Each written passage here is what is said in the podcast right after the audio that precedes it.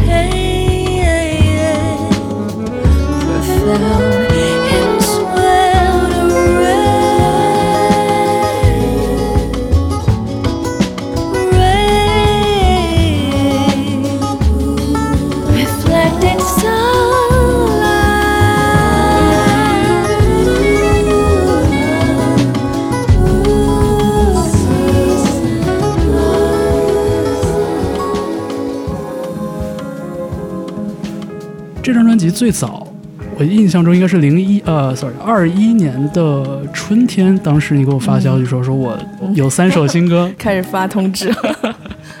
对，我记得是二零二一年的四月份的时候吧，对对对，四月二十号。对，然后当时有了第一张，对，三首歌，嗯，然后当时在这个 Key Change 里边，我也请小喜录了一小段这个 message 给大家，然后介绍了一下自己其中的一首作品《Wolverine》。对，后续的这几个章节的发表，我看基本上是四个月一组，四个月一组，差不多，就是就是最后的完整的和这个第三章间隔是最小的，就差不多一个多月。对，因为我我不想跨过这个农历新年。对，这个战线确实很长。然后包括第一次听到这个欲言又止第一章的时候，当时我心里想的也是，看看完整的东西什么时候出来。然后没想到。基本上就是过了小一年的时间，嗯，然后现在这张专辑呢，一共是十二首歌曲，更新的频率我觉得也还是比较均匀的，所以就给人感觉，就你是不是很早就已经给这张专辑的大概的格局，包括这个每一个章节，就是每一张小 EP 的这个上线时间，感觉是有很多精细的筹划。我觉得筹划就是前期的时间方面筹划，我觉得。其实没有做得很好，就是你最后看到的这些呈现的时间的这个最后具体的日期什么的，其实还是因为当中的很多状况造成的，就是好像看起来很规整，对，但是也是还是有些问题。我我最早的想法其实是希望他们间隔的更更短一点，嗯，或者是在。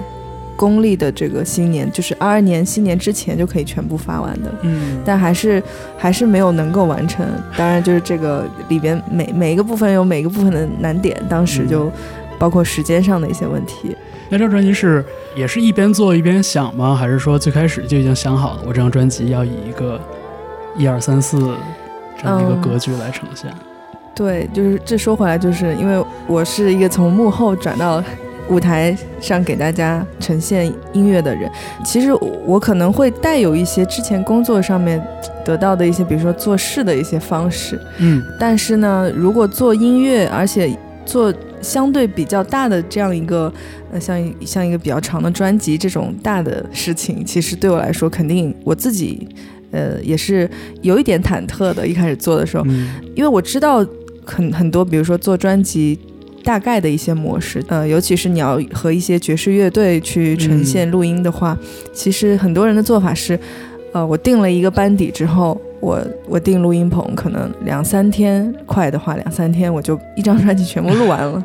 但我觉得这种模式对我可能我的经历来好呃也好，还是我的目前的这种创作积累来说，我觉得我可能这次没办法做到。所以我当时想了很久，但是嗯，就是我一九年的时候，我是从原来的 J Z 的全职工作转到了兼职嘛。嗯，那那个时候。还比较自由，然后也有机会去了一趟台湾，然后台湾的朋友我们就一起，其实当时就特别想一起做一些原创的歌曲，然后当时我们就录了，所以把那个东西呃那个部分录完之后。我就大概有了一个想法，我就说，要不我就按照这一部分一部分的来来制作去，然后我再做下面的部分。所以其实基本上就是，呃，台湾的这个也是我的这个第一章的三首歌做完之后，然后我就比较确定后面也可以一部分一部分来。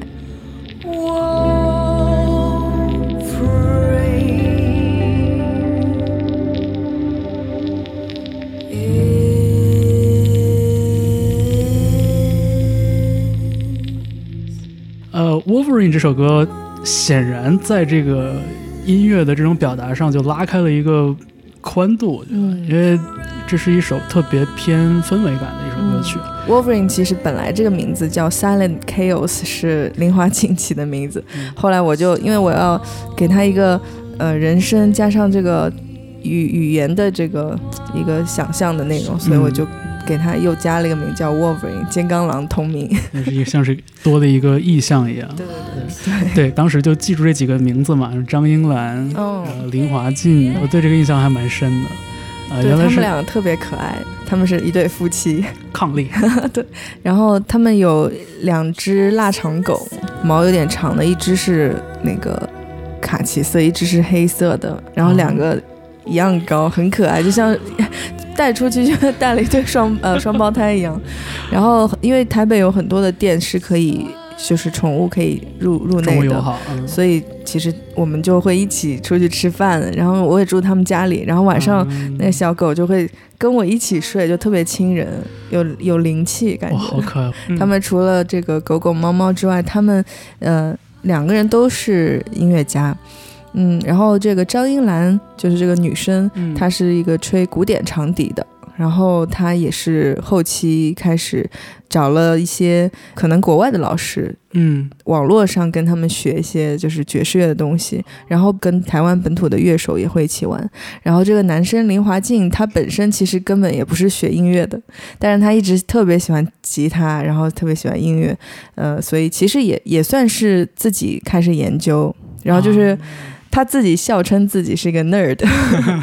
嗯，特别有意思的人，也是很简单的生活。所以我去了之后，跟他们呃在一起住，然后一起排练，然后嗯就有了这个第一章里边的其中的两首歌，然后也是我跟他们两个就是作为一个 trio 的形式录下来的，嗯，然后这个星期一的歌是呃张英兰她的谱曲，嗯。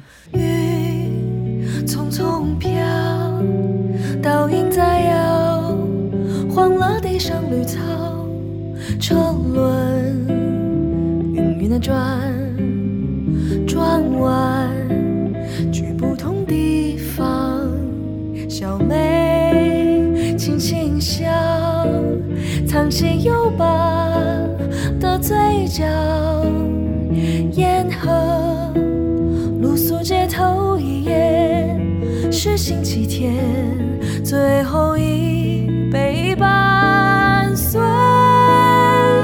的味道，微笑退的美妙。星期一的歌，我我喜欢那种，就是呃，跟我对你的印象，包括跟你的呃嗓音给我的印象，其实非常的搭，就是一个不紧不慢的人，然后很细致的去讲述那样的一个日常状态。对我当时这个包括这个第一章三首歌，嗯，完成之后，其实没完成，只快完成的时候，我就在确定他们三个的顺序嘛。虽然只有三首，不需要你 像排 DJ 赛考虑那么多歌，但是其实他已经可以完成一个从起到伏到高低转换的这么一个小过程了。嗯，所以也挺有意思的。所以刚刚我们我们说到了这个第一章，呃。里边的几首歌曲，台北篇，台北篇，对，呃，我们来稍微听一会儿这个星期一的歌吧，因为我真的很喜欢这首歌。你知道，就是星期一给大家带来的这种疲惫感，我觉得这首歌展现的非常的得体。其实也不是真的忧伤，只是就是周末的那个劲儿没缓过来的感觉。这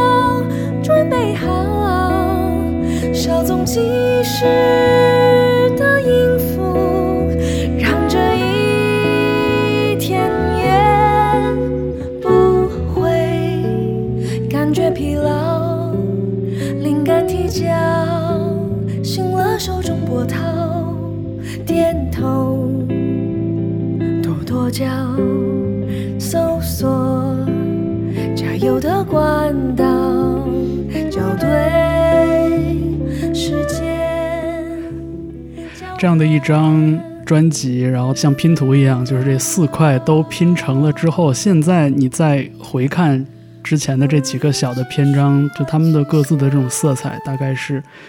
有什么样的不同，或者有什么样的区别吗？我觉得这个色彩就像我这个每张封面的色彩一样。嗯，对，大家在音乐平台上可以看到这个之前的几张 EP 各自有各自的封面。嗯嗯，对，终于终于可以在采访中提到封面了。对，之前其实大家都不会问你这个封面啊什么的，呃，因为上线完整专辑之前，其实差不多两到三周，你资料要交出去了嘛。对。然后我还在纠结，因为对接的工作人员就跟我说说，你可以选择合并。就把之前发的歌曲，嗯嗯嗯，就是直接保留那些数据，什么呃播放数据也好，或者是像这个某云上的这个评论，对对，都可以保留。这样的话会干净一点，然后大家不会，比如说你搜这首歌会有过多的过多的结果。对，然后我后来想想。要不还是保留了吧，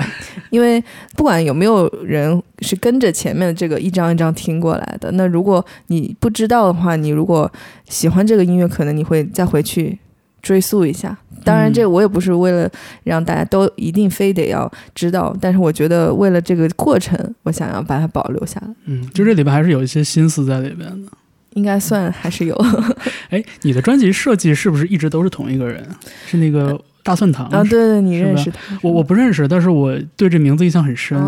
就因为我第一次买那个，应该是你一八年那张 EP，就那个 Little Happiness Group，对，那个更卡通一点。对对，我从那个时候就记住大蒜糖这个名，因为很好玩。嗯，是的，是的，他其实是我我原来在工作期间，呃，好几次吧，就是这个音乐节或者音乐会的直播团队当中，他是做美术包装的角色，哦，就是给视频做那种。你要出人名了，然后或者是什么 logo 放在哪里，花字这些都是他来做的，然后也就认识了。我觉得这女女生特别 特别好玩，然后她的东西也特别的有意思，她也手绘一些东西，嗯，所以当时我就就想说，因为一八年那个 EP 刚开始的时候，我就想邀请她一起做。她其实也当时是第一次给音乐人做这种唱片类的设计。哦，这样，我我一直以为她就是个插画师。他其实也也在给更多的音乐人做一些设计的东西，嗯，还是蛮有意思的。在这个数字平台上，然后看到这个封面啊，这包括整个的色调什么的，我觉得就是属于还是比较典雅的那一种。我觉得跟之前那种略卡通的风格还是有一定的变化。嗯，颜色没有那么鲜艳了。嗯，对。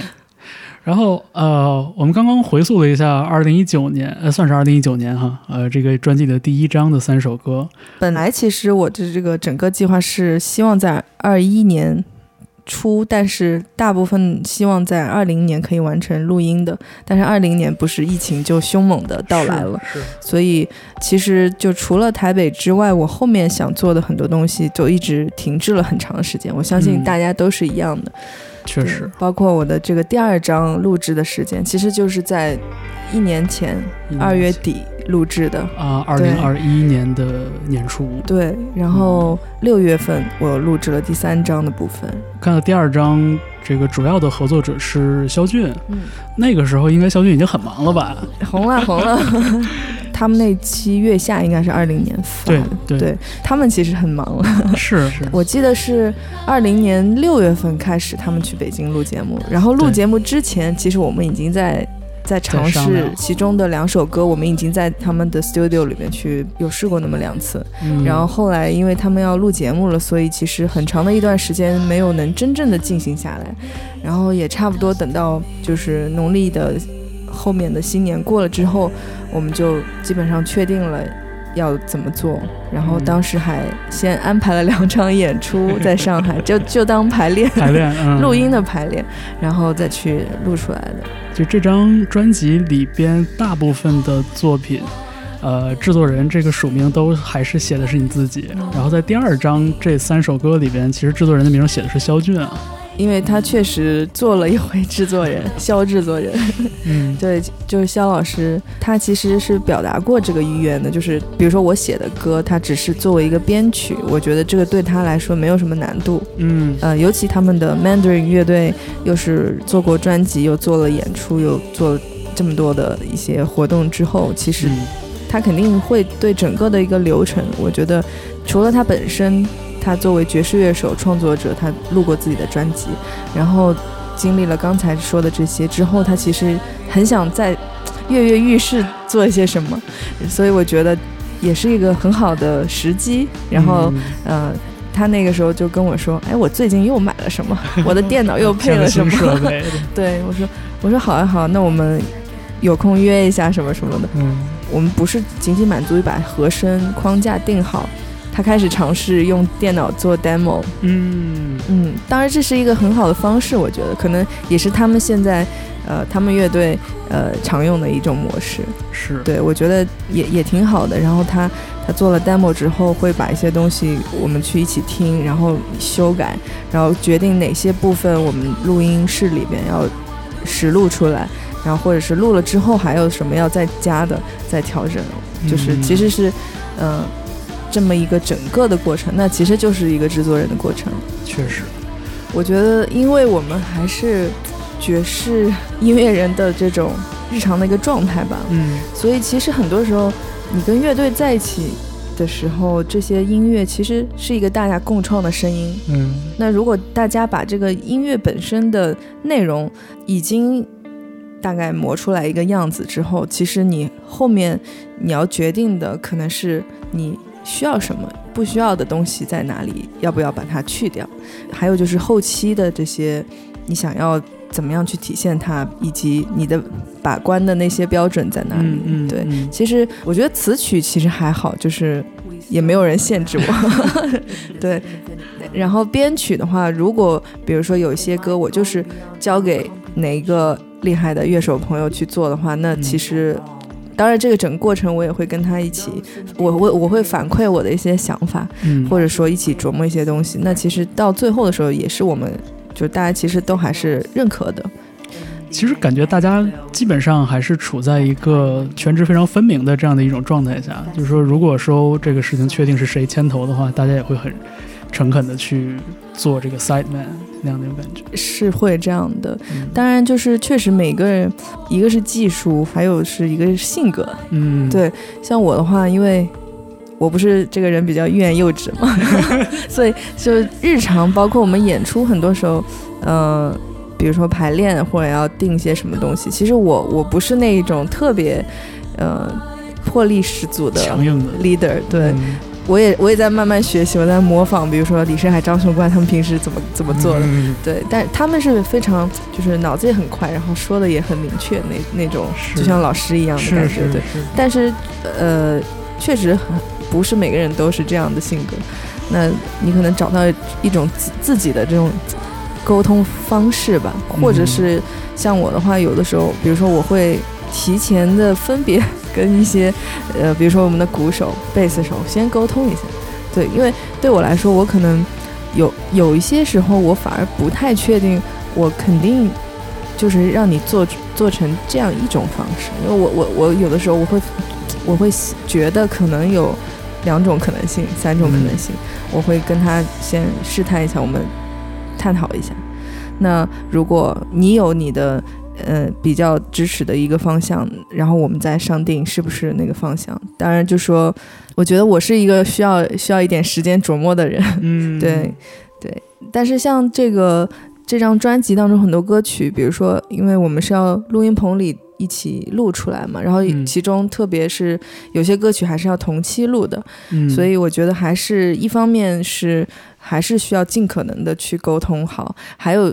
就是大家这个准备工作，各自准备工作做好还是很重要的。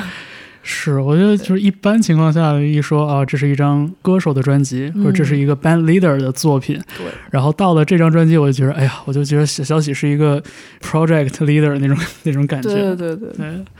就特别是事后看，我觉得能把这么多的不同的力量给它聚合到一起，确实还是一个工作量很大的事情了。对，后后来想想，确实是因为我自己在理那个一个总的 credits 名单的时候，就觉得好像哎有点太多了，但是就还是觉得很欣慰的，就是能能全部的确定嗯。到完成这个状态，确实。对，因为我们还是。爵士音乐人的一种呈现，嗯，尤其我们是就是中国的，呃，相对这个年纪大家比较相近的一波，嗯，人在一起做的东西，对对我而言，他们并不是我什么高薪聘请的 明星乐手，对我来说，他们就是我的好朋友，而且，呃，不管是以前我们我还没有走上正式的这个表演者身份舞台的之前，我跟他们就是一些呃。工作上的伙伴也是我们经常交流的对象，然后到了现在，他们也是一直在支持我，所以对我来说是很很自然的一个举动。嗯，然后再加上这个时间的流程，其实，嗯，它本来就是分开的几个小的部分嘛，所以其实它它就是一个很自然的事情。对我来说，它就是是是就是就是就是我。我去年的时候跟那个贝贝老师录过一次节目。贝贝也是发了自己的这个作品集嘛，然后他那里面也好好长一也是对，但是像贝贝当时他就还蛮明确的，他当时就说说我是作品是写出来之后，我我会想就说谁适合这个作品，然后我再拉他来。哦，对，但是我就听你刚才讲的，不管是在台北的这个经历啊，还是说和肖俊一起做的这个第二章，感觉一定程度上来说是先有人，然后才有了。作品可以这样说吗？我觉得大部分这张专辑是这样子的。嗯，对我再回回想一下，有没有漏掉什么？应该没有，就是就是这样。除了呃，有有一首，就是在第三章里边有首歌叫《催眠师》，嗯，就是我介绍里边有写，这是其实是我自己之前在怡听发的那个那个一小 EP 里面的一首歌的一个。延伸出来的乐队版本，扩展版，对，然后这个有点像贝贝刚刚那个模式，就是我我已经有了这东西，我就想把它做成一个理想中那个样子，然后我就就找了我觉得最适合的那个人，就是李诗海，然后我，但是他不仅仅是一个演奏者，他可能跟我一起把这个做成一个呃更适合乐队展示的一个一个编曲的样子。嗯，这首歌我觉得蛮特别的，我们来听一下吧。好，嗯。come with me into the wild.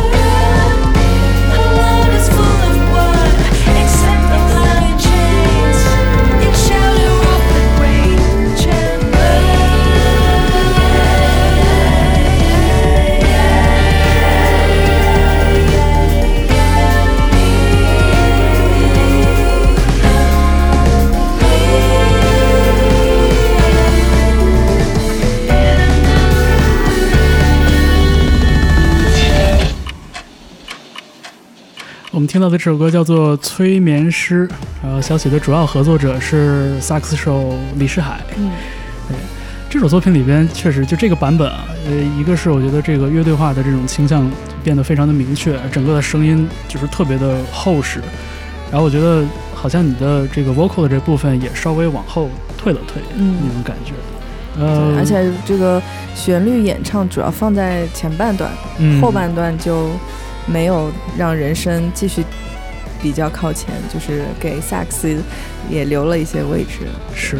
我我听这个歌的时候，我就不断想到像什么 Donny McCaslin 这样的人的哦那种、那种感觉，那就对了，就是、对吧？围绕着就是萨克斯这样的一个很有主奏色彩的这样一件乐器，但是感觉就是它的其他乐器的那种和声那种编织，其实要特别特别的紧密，而不是说一个特别明确的主次的那种感觉。嗯呃，不管这个主是是 vocal 还是萨克斯，而且我是个人比较喜欢就是带一点这种摇滚乐感觉的东西。嗯对，所以这首歌就是确实我听的时候觉得，哎，我说这个版本好，这个版本就是很 strong 那种感觉。我当时觉得李世海合适，我也是认为他可以有这个能力，知道我想要的感觉。嗯因为他其实他当然也是非常好的演奏者，然后即兴表演非常强，然后但是他其实在编曲上面，我觉得他是特别清楚的有这个编曲思路的这么一个人。嗯。嗯，他自己还笑称自己就是我就是个应用型人才，你找我就是就是找对了。我说我说当然，嗯，其实李世海也是一直合作的一个这么一个特别优秀的青年演奏者，然后他呃这首歌嘛，我觉得最重要，包括你刚刚说的那个呃，除了萨克斯之外，其他乐器的这个一种稳固的。呃，就是在后面支撑的这种感觉，这嗯确实是我们特别想要呈现出来的这么一个样子。其实这首歌，就当时在我那个叫《Four Loops in Her Way 那》嗯那个里面，它的名字叫《Every Time You Close My Mind》。我自己的那个版本就还是比较轻飘飘一点，相对来说，那里边也有李世海的这个萨克斯的采样声音。然后，呃，我做成这个版本之后，我就想说，我还是这个感觉，就是说，呃，每当你把我的脑门关上，那其实就是在控制你的嗯精神嘛，对吧？嗯那我就想，哎，干脆就是做成一个催眠师的这么一个情景，所以就变成这首歌这个样子。因为这个动机，包括最开始的样子和他现在这样，其实它保留了我那个就是那个曲子的框架，它其实是一个非常长线条的一个 loop。嗯对，只是到了我们这个乐队版本之后，有些段落我们把它层次稍微的增减了一下，让它前后不要一直好像总是粘在后面的感觉。嗯对，然后再加了一些前面的演唱的部分。其实是弱化了一点那种 loop 的感觉，更有机一点对，那种感觉。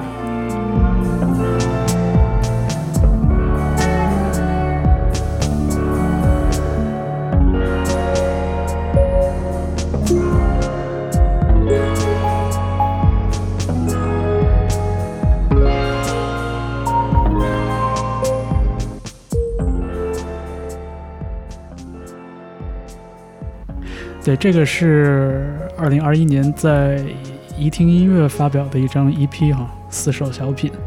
你刚才讲到的《欲言又止》这张专辑，整个的一砖一瓦搭建起来这个过程的同时，我发现这个时间线上还是有交集的。你也没停着发单曲啊，然后发 EP 啊，包括跟像一些跟说唱歌手的合作啊，什么我看跟 Poet 也之前也发过歌。这两个时间线，他们之间是一个什么样的关系？当时二零年虽然呃，比如说录制的计划没有能在二零年完成，但是我可以在家里做些东西。然后像其他的有些单曲或者是呃，其实单曲类的还是偏合作比较多，是啊，就可能是。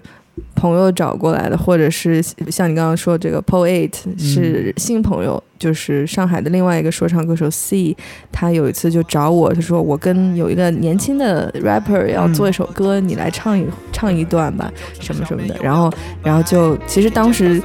我们就在一个群里，就是都我都没有，就是 Po Poet 跟我还没有互加好友。然后后来他可能是从美国回来了，嗯，然后他要做自己的专辑，然后就加了我，他就跟我联系，然后就唱了他专辑里的两首歌。然后后来其实我们到现在有的时候还经常会聊天。我我觉得他是一个很年轻，但是也是很认真在做音乐的这么一个人。确实，我觉得什么都没落下。对对对，所以有了这些，呃，包括。像刚刚说，还有一些老朋友，像这个周世觉、周世觉老师，还有野世福他们的一些东西。对，像这些经历，他会给你自己做自己的这个东西，会带来一些小的想法或者灵感吗？嗯，还是说你把自己的这一摊事儿还是保护的比较？肯定不需要保护，我觉得。嗯，我会时不时想到，哎呀，我那个。是不是该动一动了？时间是不是有点拖得有点久了？就是这这种感觉。但是如果是音乐上的来说，我觉得会让我。不断的可能会在之后我自己的歌，比如说录人声的时候，我会多多产生一些想法。我觉得有一个好处就是，可能你有一段时间，比如说我铺在这个欲言又止这个专辑当中的歌，时间有点久了，可能这两天一直在听这个段落，就自己有点 有点麻木了。你突然有一个别的东西放进来，反而是一个调整的一个机会。就是录音对我的帮助很大。嗯，对，好多次录音之后就会。发现那些好的地方，就其实自己会有这么一个记忆的。然后，呃，有的时候可能在现场的时候也会去找那个感觉，找那个点。然后其他的时候，我觉得，包括哪怕你不在唱歌的时候，你就说话的时候，可能也是有很多好的声音，是你唱歌的时候。没有散发出来的，因为有些人说话和唱歌声音完全不一样。对，有些人比较像，他可能就是用说话的那种，呃，那个口腔状态去唱歌的。然后有些人就差别很大，所以我觉得就是介乎嗯这些状态之间，其实可以找到很多东西。嗯，对，然后包括我觉得听别人的音乐也也也很有帮助，就是其实就是模仿嘛，就嗯，一个是练习，一个是模仿。如果你练的不是那么多，你就多听听别人的也可以，就是你就是塑造一下自己的模仿能力。不是说你要跟他一模一样，但是你可以探索一下他那个声音是怎么发出来的。嗯，有的时候他是你模仿的，不是说他的高音。或者是低音是是什么样的声音？但是你可以去听他发那个高音或低音的时候，他那个咬字是怎么样的？我觉得如果有一点点你抓到的话，或许还是挺有帮助的。嗯。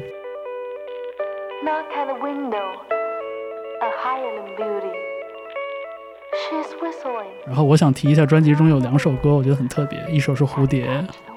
一首是《七下烂调》。而这两首歌里边。其实基本上你的部分都是以一个念白的方式来处理的，但是这两首歌的感觉又特别的不一样。嗯，关于作为念白的人生，在你的这个音乐构想里边是什么样的一个位置？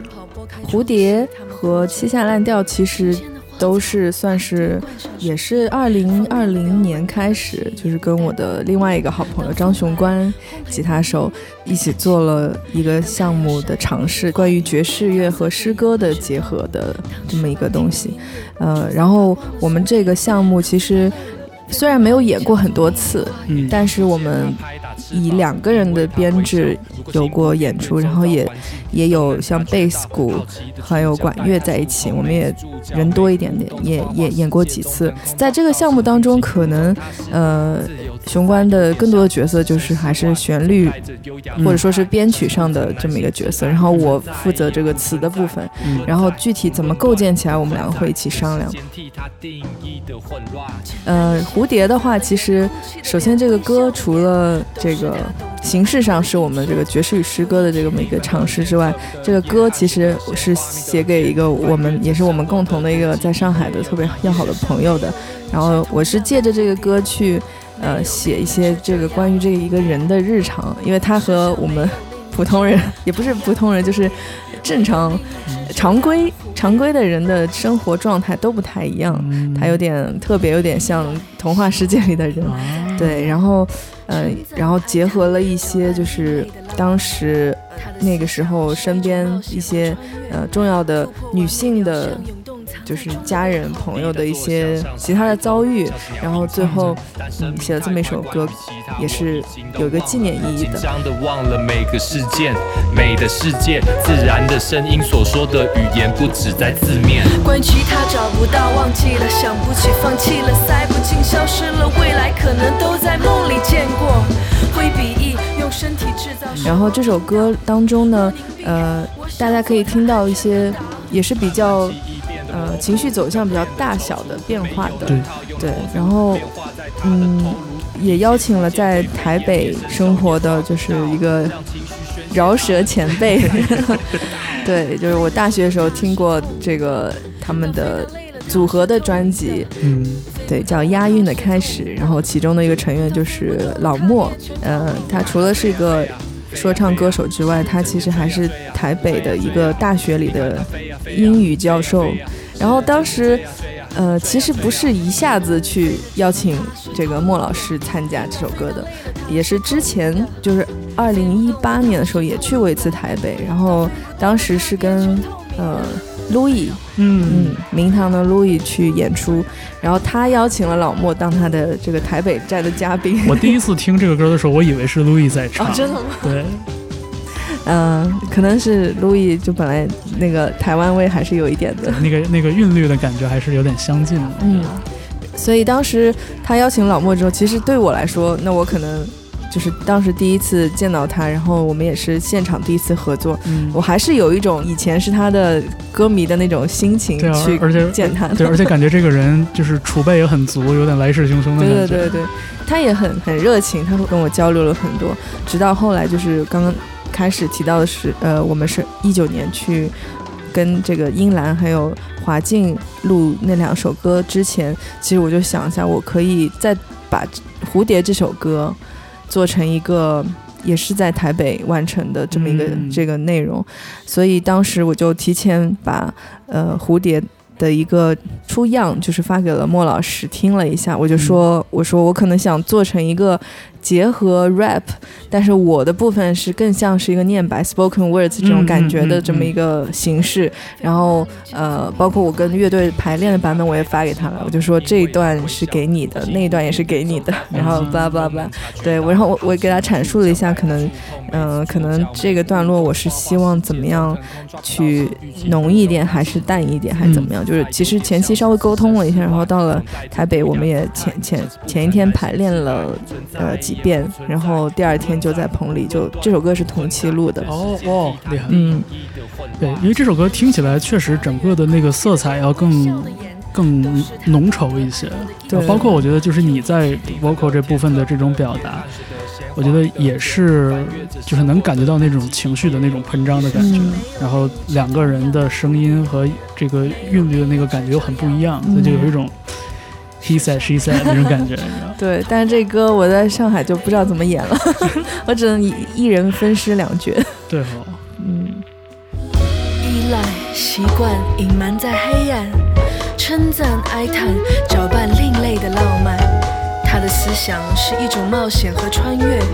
突破完美表象，涌动藏在钟的背后。第一代作响，像是孩童，像是鸟吟唱着。但生命太快，关于其他我已经都忘了。紧张的忘了每个事件，美的世界，自然的声音所说的语言不止在字面。关于其他找不到，忘记。就像那个七下烂调的话，又又不太一样。嗯，对，七下烂调就是可能相对我跟雄关这个爵士与诗歌项目，它更。爵士一点，就是一下听起来更爵士一点。然后这首歌，我当时是这么想的，就是我就说，呃，因为我们整整个的这个主题的演出，其实当时演了几场之后，我们就发现，嗯，如果是做，因为我们做了几个，其实几个板块，就是比如说有一个部分，就是我们挑一些经典的爵士乐曲，然后写一些。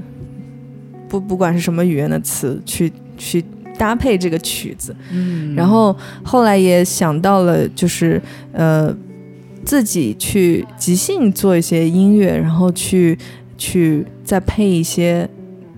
比较就是词语少一点的这种文字性的东西，对，就是更更抽象一点，然后想要做一些更完整一点的歌曲的时候，我就突然就想到说，那既然平时大家就是爵士乐手写曲子经常写一些就是不常规的拍子、嗯奇数拍什么的，那我们也做一个奇数拍，但是不要搞得特别的紧张崩溃那种状态。嗯。对，我我们可以搞一个慢悠悠，但是又是基数拍的，所以就跟熊冠提了这么一个建议，他说可以啊，那我就先先做一个和声框架出来，然后他就先弹了一个就是刚刚前奏这么一个吉他的一个这个伴奏状态的东西，嗯对，然后其实对对于写这样的。你可以理解为它是一首诗，或者是一个歌词，嗯、其实并没有很难。但是如果你还是很注重它的音乐部分的这个变化的话，其实你就可以做更多的事情，就是你的词是确实是可以跟音乐有一些呼应的，嗯。嗯，但是可能我我不知道最终的效果给大家带来的感受是怎么样的，可能有些人，嗯，他也没有感觉到什么特别的在在一起的设计，但是我觉得如果他接受这个整个的东西，那其实也是一种很。就是大家很结合的很舒适的这么一个结果，对。呃，你你跟熊关在一起做这个项目的时候是，呃，文本往音乐上靠的多，还是说他的吉他往你的人生上靠的多？我一般就是还是词汇挺早写写出来的，嗯对，然后我觉得好像让他靠过来比较多一点，对，但是但是我我们会一起再去听，嗯，对，因为因为在此处再夸一下熊管，就是他是为数不多的 对文字也有要求的乐手，就，就是你可以理解为他不光光是数学好，他语文也好，就这个意思。对是是是，对，所以就是他也会有心想要跟我一起做这个项目嘛，对嗯，对。然后这首歌还要提一下，就是我们嗯、算是这张专辑当中又一首就是小编制的录音。嗯，然后除了我们俩之外，还有还有熊关他的一个朋友是在上上海交响乐团的大提琴手周润清，嗯，所以其实这个版本，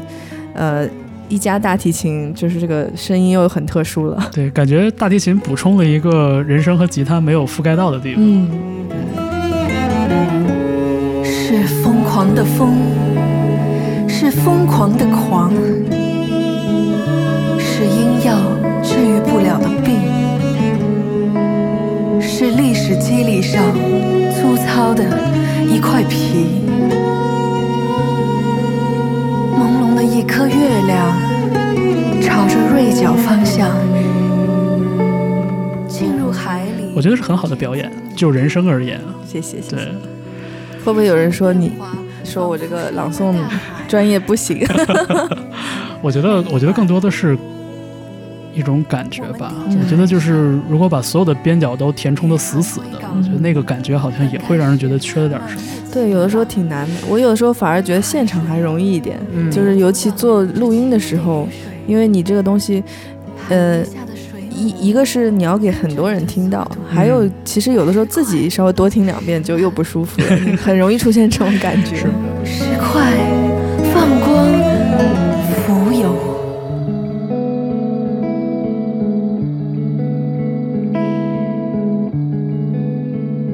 我我觉得小喜很不容易啊、就做了一张专辑，然后呃，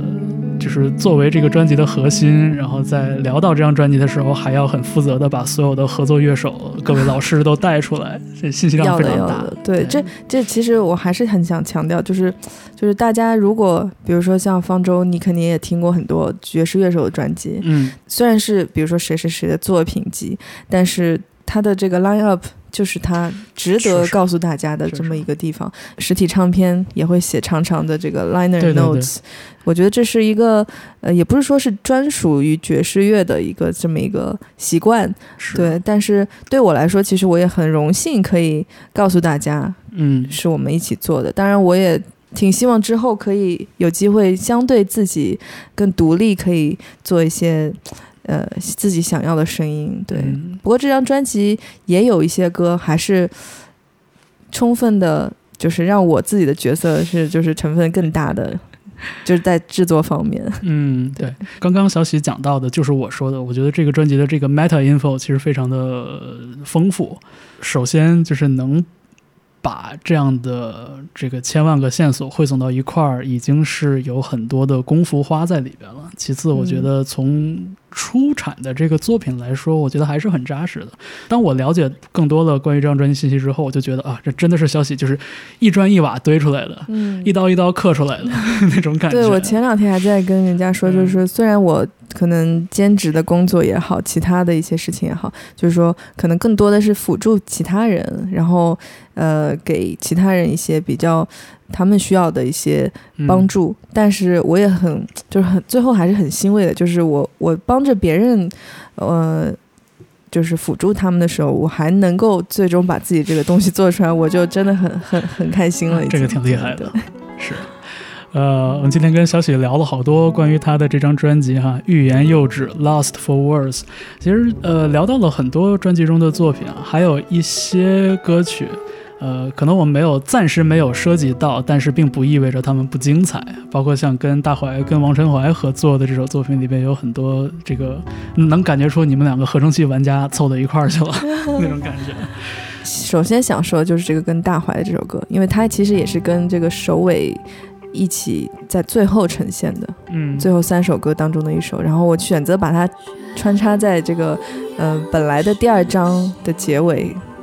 到第三章之间嗯插入这么一首歌，可以你可以看作是一个第二章的补充款，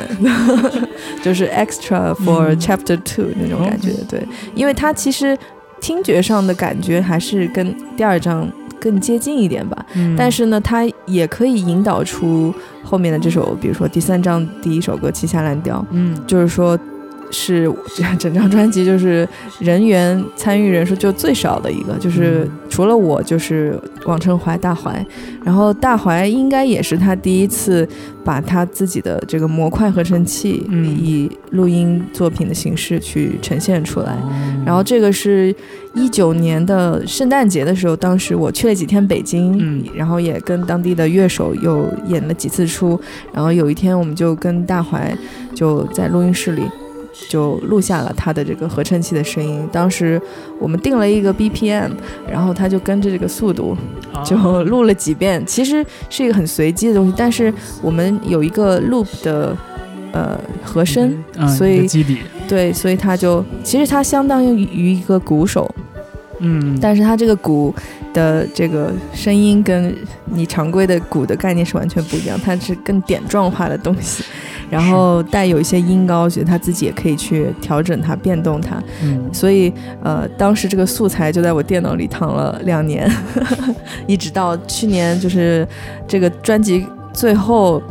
快要收尾之前，这首歌还就刚刚被拿出来重新制作。嗯，然后因为到了去年年末的时候，其实我也稍微积累了一些就是制作的一些呃小知识，所以就就自己会去想，我去怎么样把这首歌填充出来。我就像是一个填颜色的人，然后也加了一些另外的合成器的声音，然后就我就希望就是这首歌就只有合成器和人声在一起。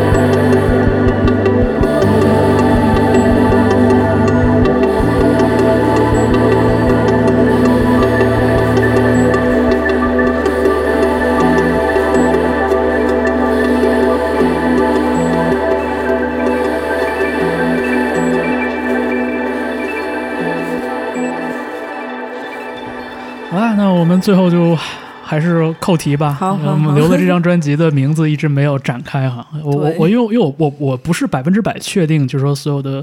音乐创作者都很喜欢，就像做语文题一样去解题。但是这个欲言又止这个标题，它跟人生、跟表达、跟文字、跟语言好像都能搭上一些关系，啊这个就很难让我不往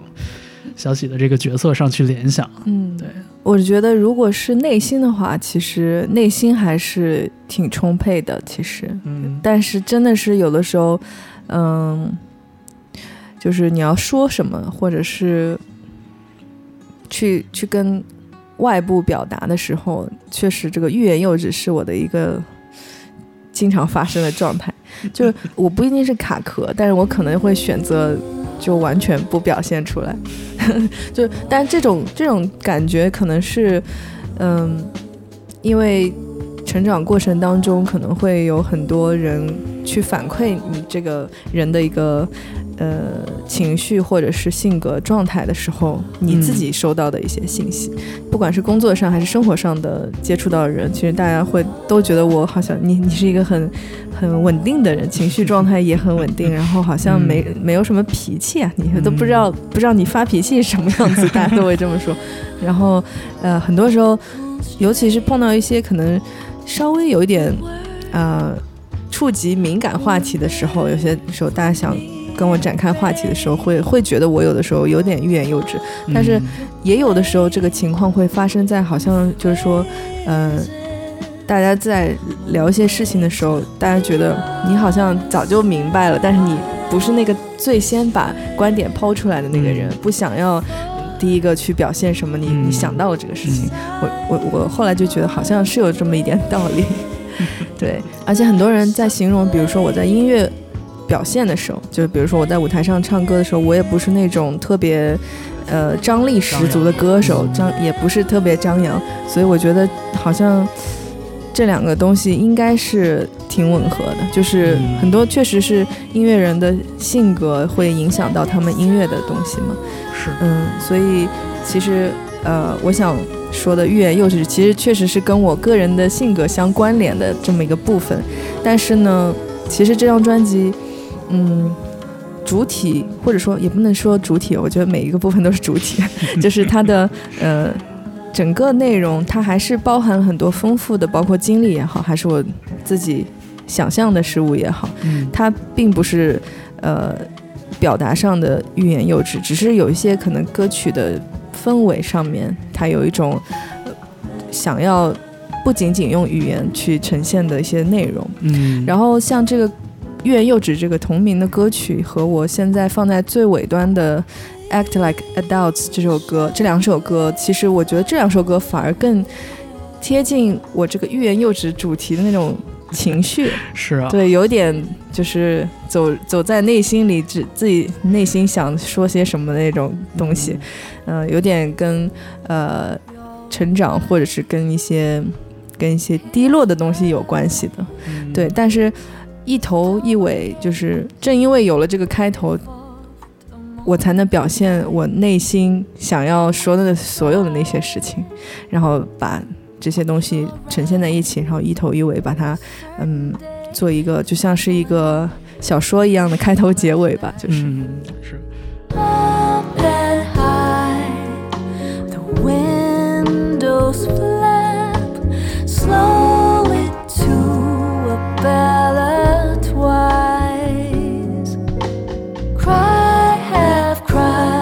结尾这个 act like adults 也是一个，哎呀，怎么说呢，也是很有深意的一个表达吧。我觉得，因为像我们在成长过程中，也经常受到家长啊、长辈啊、前辈的这种教导，特别是我觉得像这种。我能能感觉出来，就是比较乖的孩子，一般都会有过这样的经历，就是告诉大家，就是你要三思而后行，嗯然后要夹着尾巴做人，然后要要低调，要多学习，然后要少讲，要多想之类的。我希望在听节目的朋友们呢，然后能对这张专辑有一个更真切的一种体会吧。希望大家这个有机会的话，也可以看一看小喜和他的音乐朋友们的这个现场演出，不管是和谁，不管是在哪儿，好也不管是什么样的一个这个乐队形态，我觉得这个都不是很重要。我觉得，嗯、可以在现场感受一下，看看，嗯，小喜是不是可以成为你的朋友那种感觉。好吧，那这个我们今天聊的非常多哈，然后也谢谢呃喜晨晨今天做客 Key Change，然后我们带来了这张专辑《欲言又止》Lost for Words。呃，可以在你收听节目的地方留言。呃，关于小喜的这张作品有什么点评呢？我也会如数转达给我们今天的嘉宾。对，然后也感谢大家对 Key Change 的支持，也希望大家继续关注这档播客节目，还有我们今天的嘉宾喜晨晨。谢谢方舟，谢谢大家。嗯，然后咱们就下次再见。拜拜。拜拜。